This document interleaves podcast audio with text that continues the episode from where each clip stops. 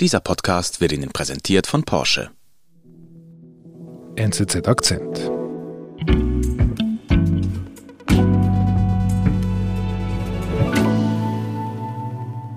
Stefanie, wann ist denn eigentlich der beste Zeitpunkt, um darauf zu gehen? Der beste Zeitpunkt, um den Mount Everest zu besteigen, ist jetzt. Jetzt oder nie. In diesen Tagen ist das Fenster offen, um auf den Mount Everest zu klettern. Doch auch auf dem Dach der Welt kann man der Corona-Pandemie nicht entfliehen, erzählt Alpin-Journalistin Stefanie Geiger. Ladies and gentlemen, welcome to Kathmandu, Nepal. Die Besteigung des Mount Everest beginnt in Kathmandu. Dort kommen die internationalen Flüge an und dort kommen natürlich auch die Everest-Aspiranten an. Dann steht man da am äh, Gepäckband im Flughafen und wartet sehnsüchtig auf sein Gepäck und hofft vor allem, dass auch alles mitgekommen ist, weil man hat ja Steigeisen und Pickel und solche Sachen dabei. Und wenn die nicht ankommen in Kathmandu, dann hat man zunächst mal ein Problem. Und wenn man dann rausgeht aus dem Flughafen, dann warten dort diese ganzen Agenturen auf ihre Kunden und da wartet dann auch die eigene Agentur, mit der man auf den Mount Everest steigen wird. Und ähm, vor zwei Monaten ging es wieder los. Und einer, der mit einer Gruppe auf den Mount Everest steigen möchte in diesem Jahr, ist Nirmal Purja. Wer ist das? Nirmal Purja? Warum erwähnst du ihn? Nirmal Purja ist 1983 äh, geboren und in Nepal aufgewachsen, ist nicht so der typische Bergsteiger, er ist nämlich im Tiefland aufgewachsen.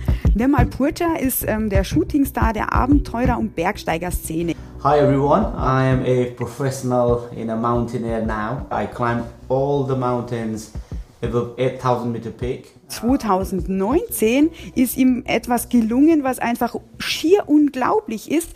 Er hat in sechs Monaten und sechs Tagen sämtliche 14 8000er bestiegen. Also das ist ein Unternehmen, buch, da muss man wirklich den Hut ziehen vor, auch wenn er es mit Flaschensauerstoff gemacht hat. Aber das zu schaffen, ist wirklich Wahnsinn. L'alpiniste népalais Nirmal Purja entre dans l'histoire. Il a annoncé avoir gravi les 14 sommets depuis 80 Tage. In dieser Zeit hat Nirmal Purja geschafft, was so schnell noch keinem Bergsteiger gelang. Alle 14 Berge über 8000 Meter besteigen. Auf Twitter schreibt er Mission erfüllt. Nirmal Purcha hat für sein Project Possible, also die Besteigung der 14 8000er am Stück, eine Hypothek auf sein Haus aufgenommen. Also er hat alles auf diese Karte gesetzt und das heißt, Einnahmen sind zum einen Sponsoren und zum anderen hat er eine eigene Expeditionsagentur gegründet. Und jetzt steht er da am Flughafen in Kathmandu und wartet auf seine Kunden, die mit ihm auf den Mount Everest steigen wollen. Und wie geht es denn von Kathmandu darauf in diese Bergregion? Nirmal Purcha packt seine Leute und dann wird erstmal geflogen. Also das Tracking beginnt dann in Lukla. Da landet man mit einer Propellermaschine rein oder manche fliegen auch mit dem Hubschrauber. Und von Lukla aus geht's dann in einem fünf, sechs, siebentägigen Tracking tatsächlich im Everest Basislager.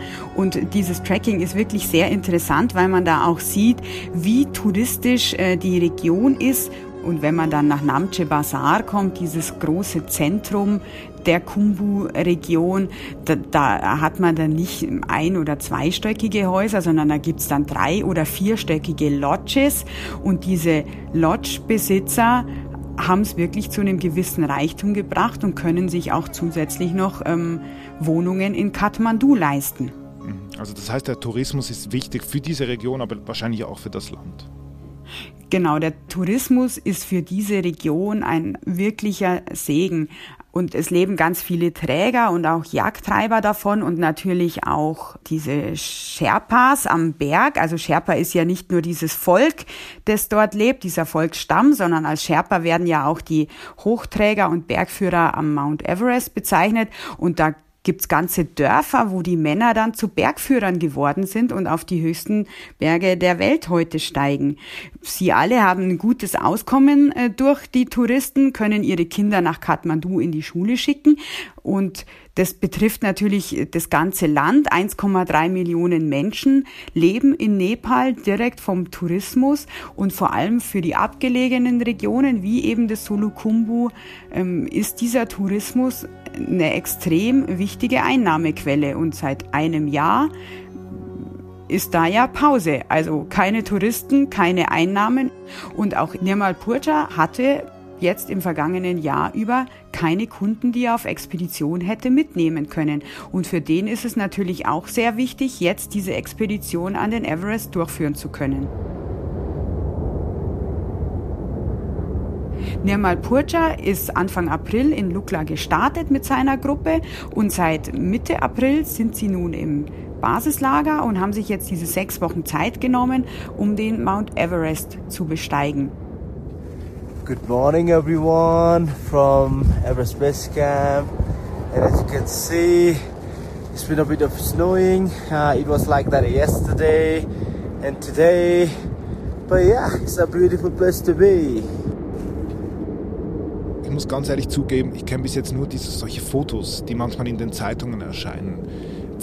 Was heißt das Basecamp? Wie sieht es dort aus? Was passiert denn dort? Das Everest Base Camp wird einmal im Jahr errichtet auf dem Kumbu-Gletscher und es ist auch nicht so, dass man sich das äh, groß asketisch vorstellen muss, das Leben dort. Es gibt dort wirklich richtig große Domzelte, so Kuppelzelte. Und in denen machen die Teilnehmer dann beispielsweise Yoga.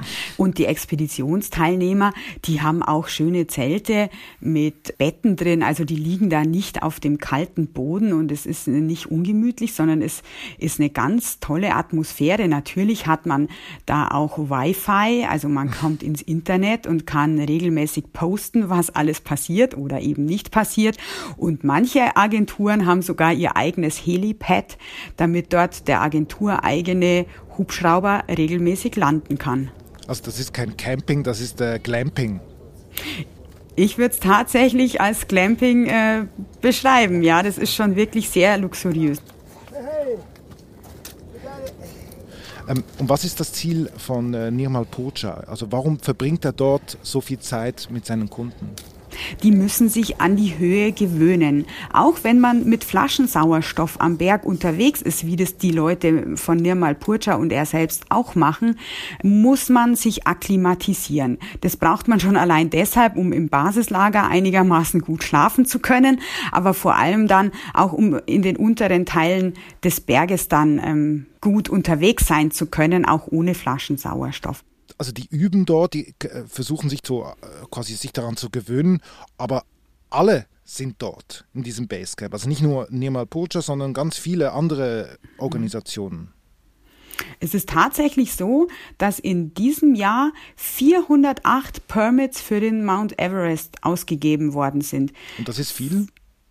Das ist so viel wie noch nie. Also das letzte Rekordjahr war 2019 und damals waren es ähm, 382. Und damals hat man schon gesagt, oh mein Gott, wohin soll das noch alles führen? In diesem Jahr dann der nächste Rekord. Und wie erklärst du dir diesen Rekord? Ich glaube, das hängt einfach an der Attraktivität des Berges. Und hinzu kommt natürlich, im vergangenen Jahr gab es keine Expeditionen und China hat in diesem Jahr nur einer chinesischen äh, Expedition überhaupt die Erlaubnis für die Besteigung des Berges erteilt. Man kommt auf den Mount Everest ja auch von der tibetischen Nordseite rauf und internationale Expeditionen haben in diesem Jahr keine Erlaubnis bekommen, den Berg zu besteigen. Wegen Corona. Wegen Corona. Und wie ist denn die Corona-Situation vor Ort? Also ist das überhaupt ein Thema dort oben? Die Regierung sagt, dass es im Everest-Basislager kein Corona gibt. Da gibt es eine Pressemitteilung von Anfang Mai und da steht ganz klar drin, kein Covid im Everest Basecamp. Mhm. Und Nirmal Purja, was sagt er dazu? Nirmal Purja hat vor ein paar Tagen bei Instagram geschrieben, also sein Team habe kein Corona. Mhm. Und das stimmt? Das stimmt natürlich nicht. Man muss da gar kein großer investigativer Journalist sein. Man muss einfach am Abend auf der Couch liegen und ein bisschen durch Facebook und Instagram schauen, was dort die ähm, Expeditionsteilnehmer posten. Und dann gibt's da einen Teilnehmer aus der Expedition von Nirmal Purja, der bedankt sich auch ganz lieb und brav bei ihm und der erklärt, er sei jetzt nun wieder genesen von Corona und habe das alles gut überstanden und freue sich jetzt nun äh, nach Hause reisen zu können. Wir sind gleich zurück. Folgen Sie Ihrem Abenteuerdrang und erleben Sie elektrisierenden Fahrspaß bei der Lancierung des neuen Taycan Cross Turismo vom 19.06. bis 26.06.2021 in Ihrem Porsche-Zentrum. Jetzt anmelden unter porsche.ch/taycan.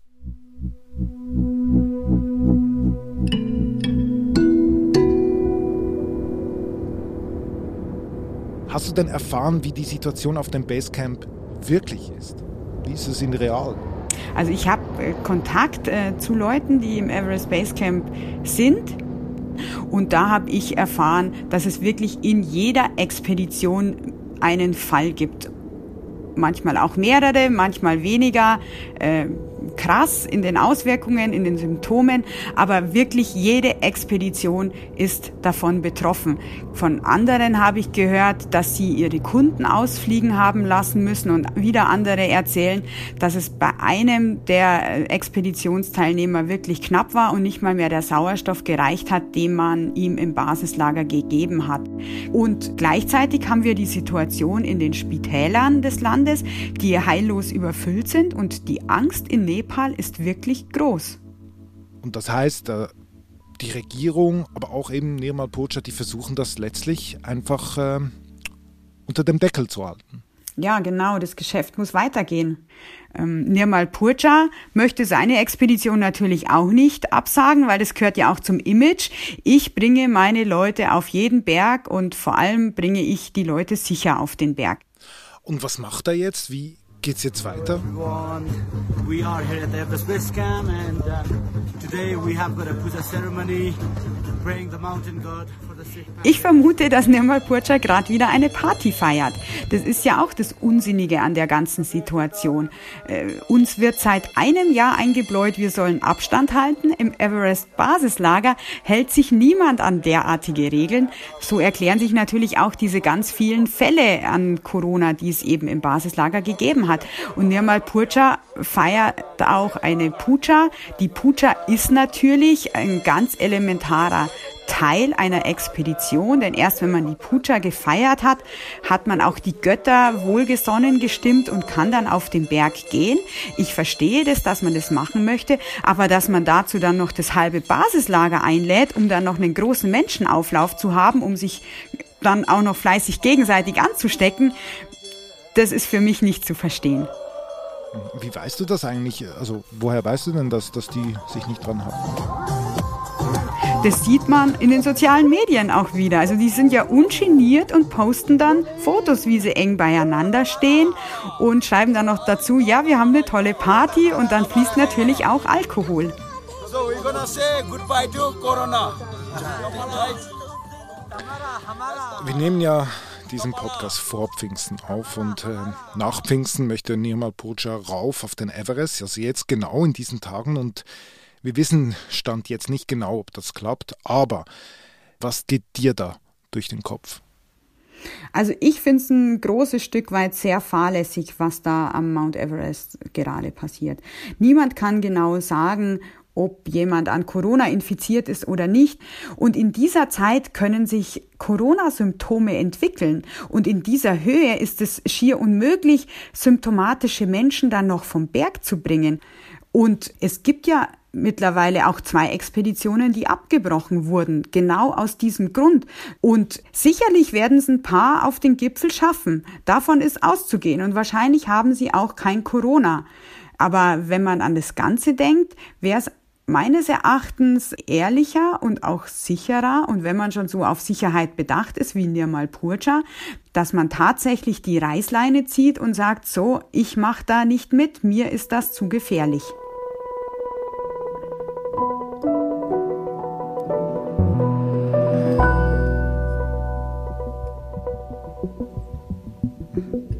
Liebe Stefanie, herzlichen Dank für deine Ausführung. Eine Welt, die ich wirklich nicht kenne. Nur Bilder, nur Filme. Vielen Dank, Stefanie, für deine Ausführungen. Gerne.